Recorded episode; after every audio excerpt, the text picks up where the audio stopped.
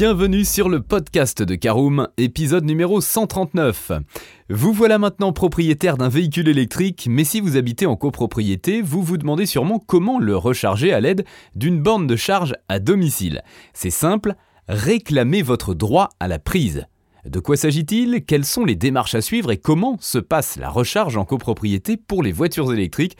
Autant de questions qui méritent des réponses précises que va vous fournir Caroom à travers ce podcast?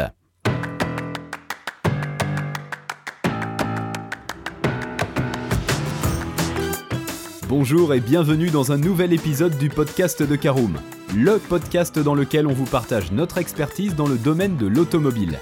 Mandataire, voitures neuves et d'occasion, importation, démarches administratives, essais, bons plans et nouveautés, on décortique tous les sujets ensemble pour répondre au mieux à toutes vos questions sur l'automobile.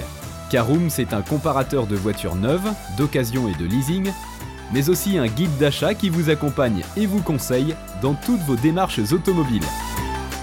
Bonjour à tous et ravi de vous retrouver cette semaine pour un nouvel épisode de votre podcast automobile préféré Caroom. Au sommaire de ce numéro 139, nous verrons en première partie comment faire valoir le droit à la prise, en deuxième partie quelles sont les démarches à suivre en copropriété, en troisième partie, comment fonctionne la recharge en copropriété? En quatrième partie, on se posera la question des aides pour recharger sa voiture électrique en copropriété. Et on terminera par l'essentiel à retenir de ce podcast. Allez, on ouvre tout de suite notre premier chapitre, faire valoir notre droit à la prise. En effet, depuis novembre 2014, les résidents des logements collectifs ont le droit d'installer des bornes de charge sur les places des parkings à leurs frais. Cela s'appelle le droit à la prise. Peuvent donc faire valoir ce droit tous les copropriétaires mais aussi tous les locataires d'une copropriété. Ce droit n'est toutefois pas absolu, cela signifie que le syndicat des copropriétaires n'est pas obligé de faire installer des prises ou des bornes pour la recharge. Cependant, pour faire valoir ce privilège, quelques conditions s'imposent. Tout d'abord, une place de parking close et couverte, l'obligation d'avoir un compteur individuel, l'installation d'une borne à charge normale. Quelles sont les démarches à suivre en copropriété? Eh bien, le parcours d'installation auprès de l'administration semble être fastidieux, mais en respectant bien les démarches, vous serez sûr d'obtenir un avis favorable pour votre demande. Que vous soyez un copropriétaire ou un locataire, le processus doit être précédé d'une évaluation des travaux par un professionnel.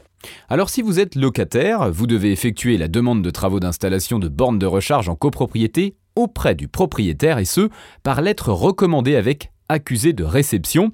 Une copie de la demande est également à remettre au syndic de la copropriété. Cette demande doit comprendre le plan détaillé des travaux mais aussi le devis du professionnel. Dans un délai de trois mois à partir de cette demande, votre copropriétaire l'ayant accepté doit notifier l'inscription des travaux à l'ordre du jour de l'Assemblée générale. Dans le cas où votre copropriétaire ou bien le syndic refuse, vous pouvez saisir le tribunal d'instance du lieu où se situe l'immeuble dans un délai de six mois. C'est un cas assez rare, mais probable. Au-delà de ce délai, si aucune saisine n'a été faite, les travaux peuvent démarrer. Autre cas si vous êtes copropriétaire, alors il vous suffit de transmettre la demande d'inscription à l'ordre du jour de l'AG auprès du syndic, toujours par lettre recommandée avec demande d'avis de réception. Devis et plan des travaux doivent appuyer cette demande pour augmenter les chances d'acceptation. Si aucune opposition n'a été enregistrée, vous ainsi que le professionnel choisi devez signer une convention pour définir les modalités de l'installation, de la gestion et de l'entretien de l'équipement de recharge. Vous savez maintenant comment procéder à l'aménagement d'une borne de recharge en copropriété, mais d'autres éléments sont importants à prendre en compte également. C'est notre troisième partie, voyons comment fonctionne la recharge en copropriété. Alors la recharge en copropriété exige de respecter quelques détails techniques, vous devez impérativement savoir qu'il existe deux infrastructures de recharge en copropriété. Il y a l'installation collective dont les frais sont supportés par la copropriété et l'installation individuelle d'un point de charge qui est prise en main par le demandeur. C'est au prestataire de service de définir le type de borne de recharge, mais en général l'infrastructure doit supporter une charge plus ou moins puissante comprise entre 2 et 7,4 kW en courant alternatif. Ne perdez pas de temps ni d'argent pour une infrastructure puissante puisque votre voiture est appelée à rester sur le parking pendant plusieurs heures. D'ailleurs, Savez-vous combien de temps met votre véhicule électrique pour se recharger? Rendez-vous sur notre site www.caroom.fr.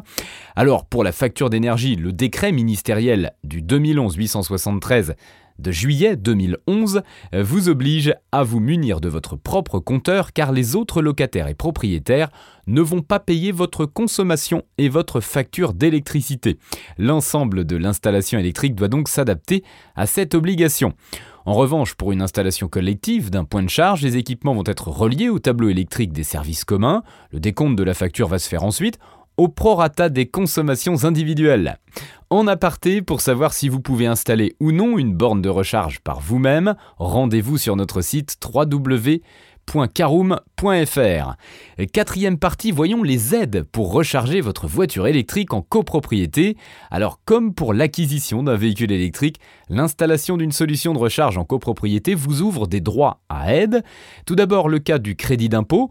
Euh, si auparavant le crédit d'impôt pour la transition écologique, le CITE correspondant à 30% du coût d'installation permettait de financer les travaux, il est aujourd'hui remplacé par le dispositif MaPrimeRénov, fixé elle à 300 euros.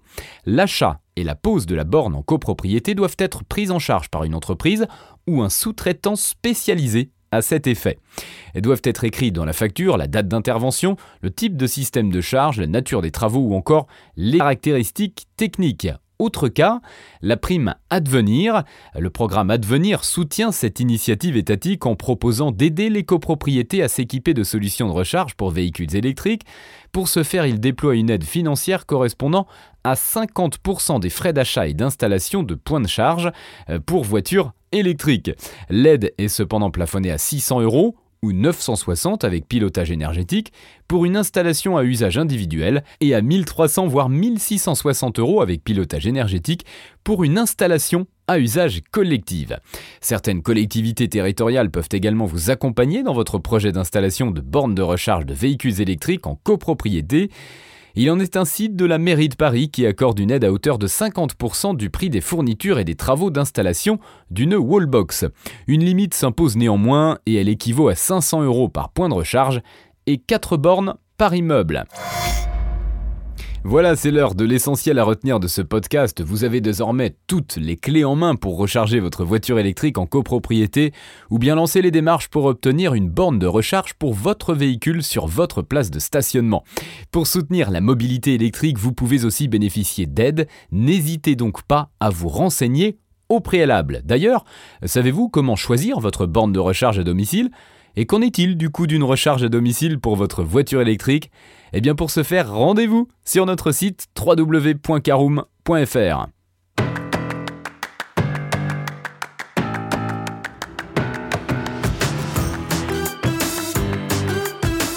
Et bien voilà, on en a fini pour ce 139e épisode. Si vous souhaitez avoir davantage d'informations, n'hésitez pas à aller lire l'article en entier on a mis le lien dans la description plus quelques bonus. Vous pouvez également le retrouver en tapant Caroom, recharge en copropriété sur Google. Et si vous avez encore des questions, vous pouvez laisser un commentaire sur l'article ou les poser sur notre forum. Merci d'avoir écouté cet épisode jusqu'au bout. S'il vous a plu, n'hésitez pas à vous abonner au podcast depuis votre plateforme préférée, à le partager autour de vous et sur vos réseaux sociaux.